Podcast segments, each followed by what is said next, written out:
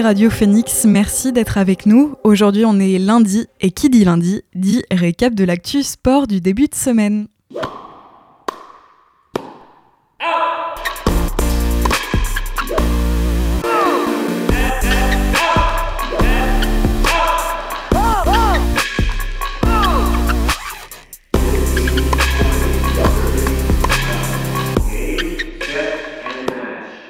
Et on accueille tout de suite Enzo, notre chroniqueur. Salut Enzo.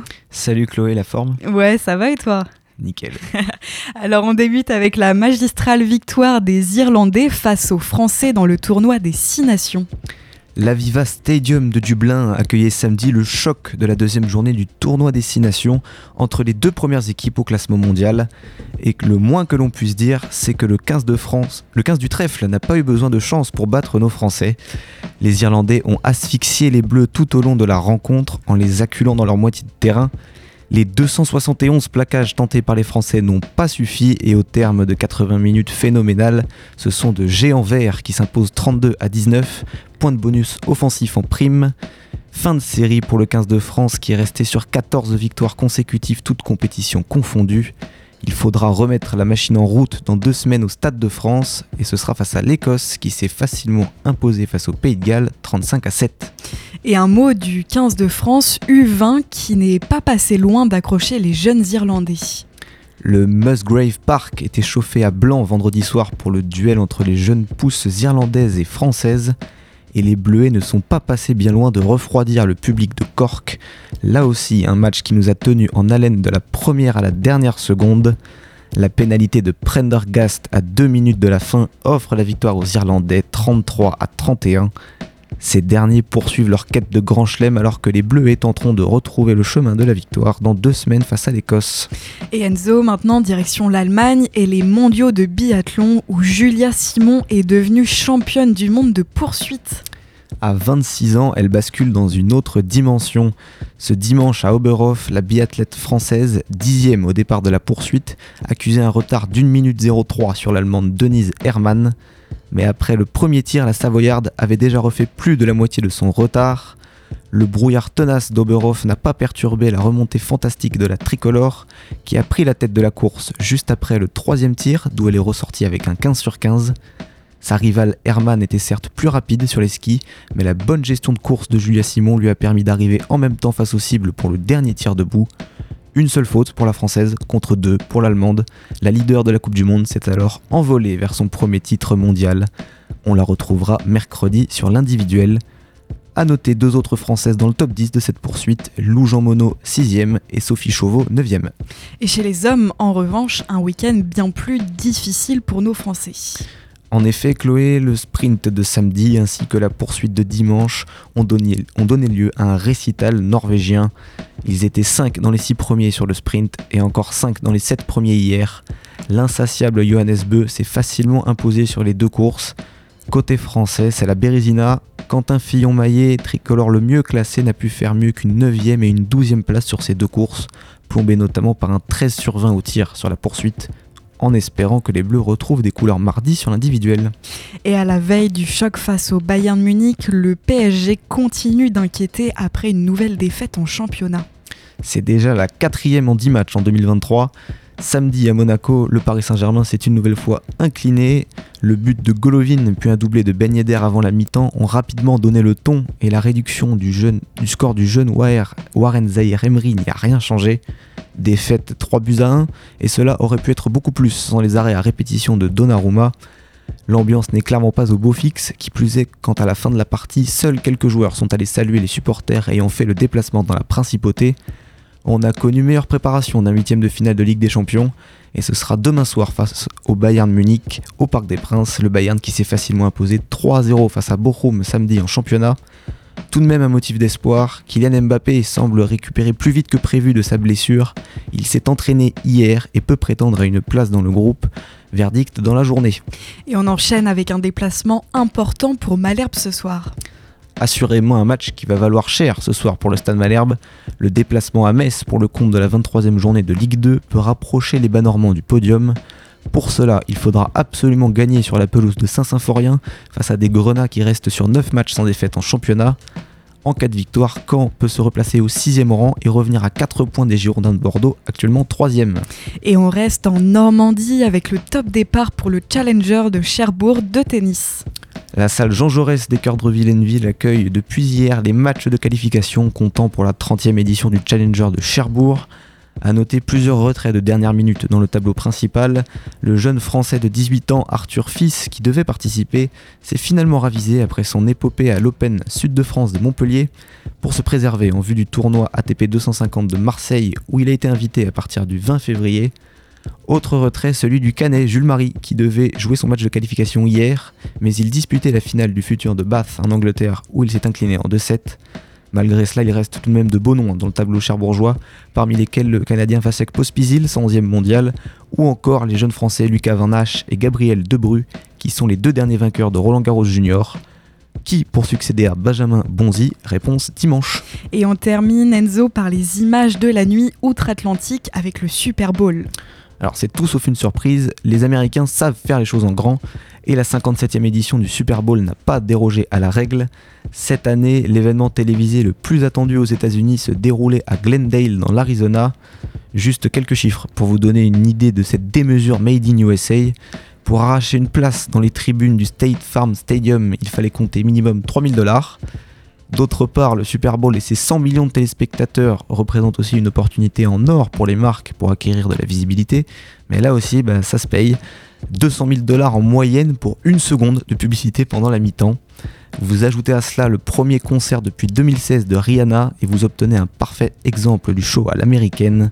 Sur le terrain, le spectacle était aussi au rendez-vous, où ce sont les Chiefs de Kansas City qui se sont imposés 38 à 35 face aux Eagles de Philadelphie, Troisième victoire au Super Bowl pour Kansas City, emmenée notamment par la nouvelle star de la NFL, le quarterback Patrick Mahomes. Bah merci beaucoup Enzo pour ce récap. Bonne journée à toi et à lundi prochain. À lundi prochain. Restez avec nous dans un instant. On sera avec Diane. Aujourd'hui, on fera un petit voyage dans le temps en 1910 lors d'un événement qui s'est produit dans notre capitale. Mais avant cela, on écoute L'Abattu et son titre The Little Joys. A tout de suite sur Radio Phoenix.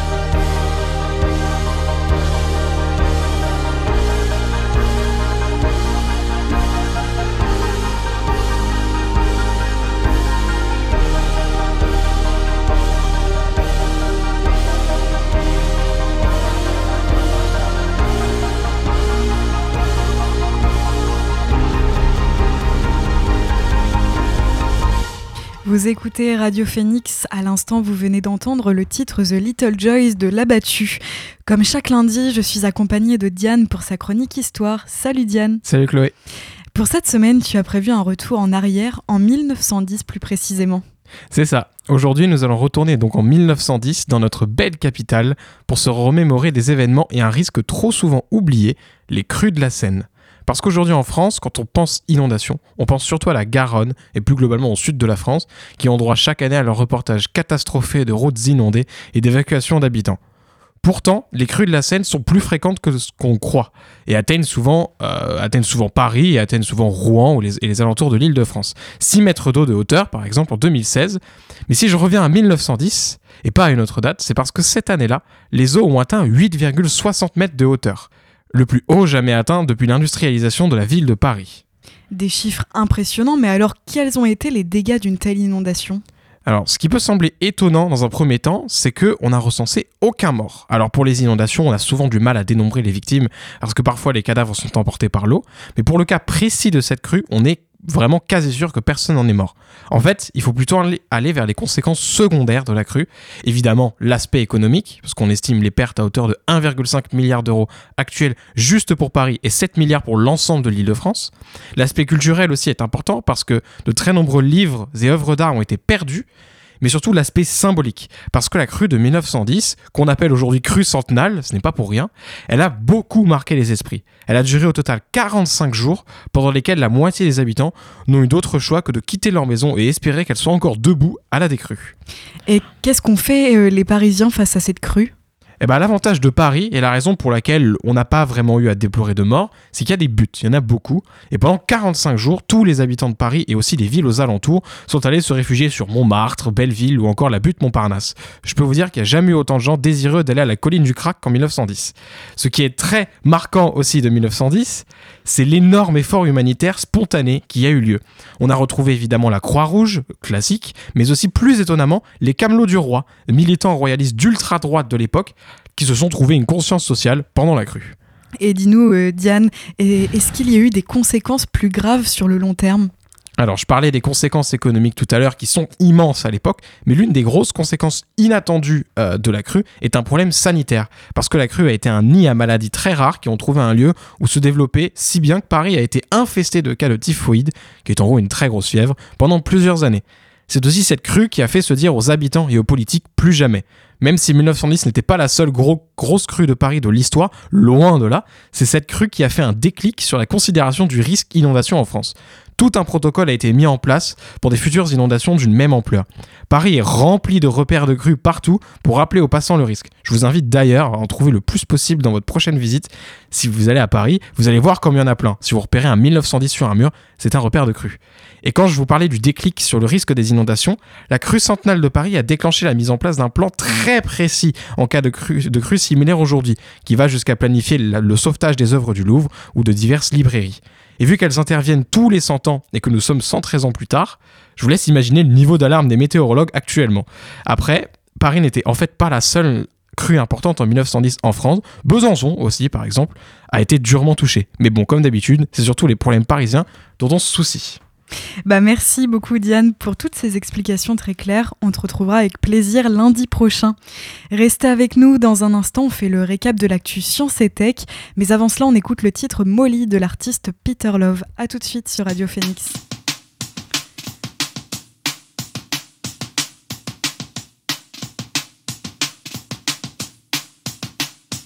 J'ai de bras rempli d'amour, j'aimerais tellement te serrer tant. Reste loin de moi, je suis doux. Mais mon cœur contrôle encore ni mes bras ni mes jambes. Si je te sers, je t'étouffe. Tu es là pour mes câlins, mais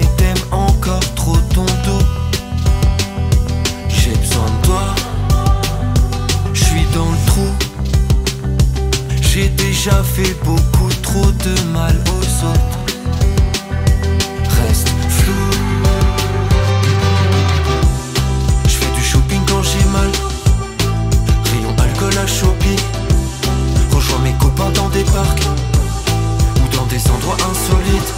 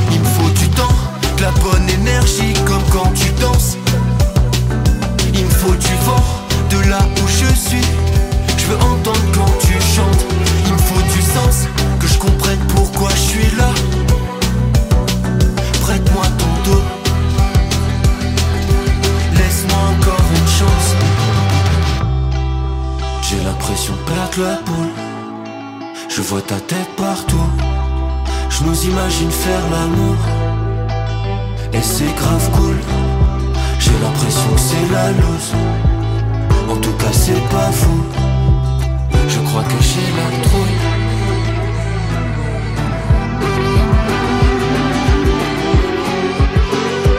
Calme-toi, ça va aller, rassure-toi, ça va passer.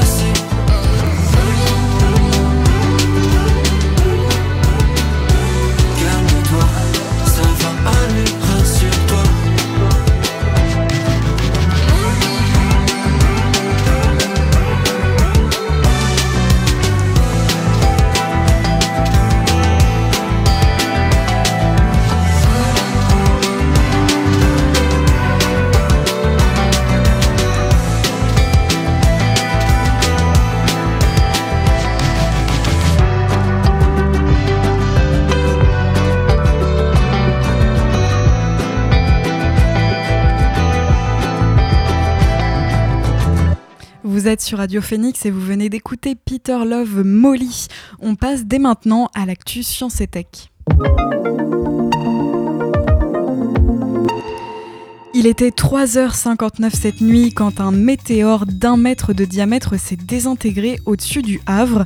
Visible dans la moitié nord de la France, en Belgique, aux Pays-Bas et en Grande-Bretagne, la désintégration du bolide a produit un puissant flash lumineux.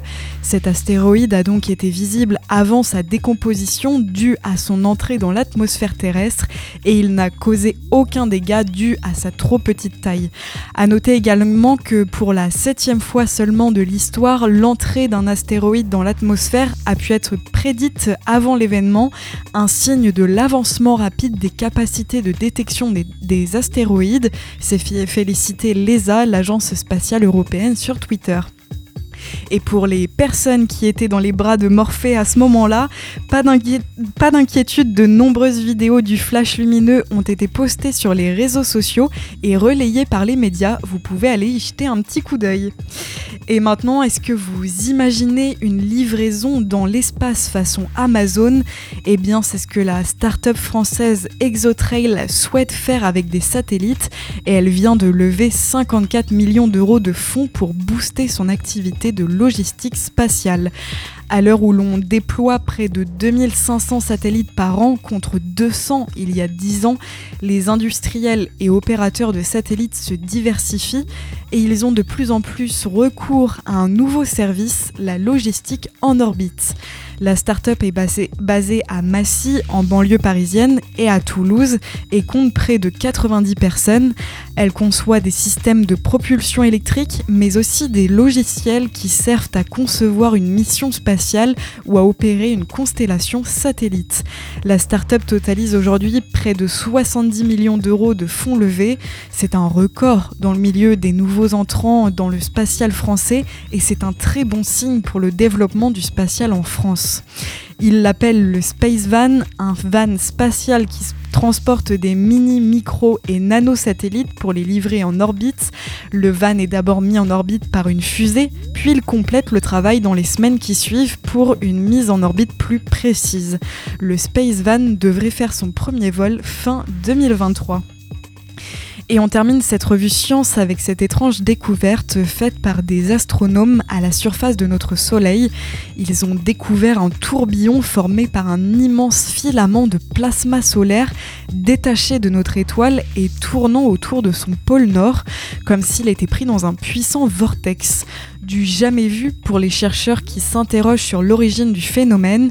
La difficulté, c'est que la région dans laquelle il s'est produit est longtemps restée hors de portée de nos observations, mais ça pourrait bientôt changer grâce à la mission Solar Orbiter de l'Agence spatiale européenne qui justement doit permettre d'étudier notre Soleil depuis les hautes latitudes. La méridienne, c'est terminé pour aujourd'hui. Merci à toutes et à tous de l'avoir suivi. On se retrouve demain à 13h en direct pour une nouvelle émission. En attendant, je vous souhaite un bon après-midi sur l'antenne de Radio Phoenix. À demain!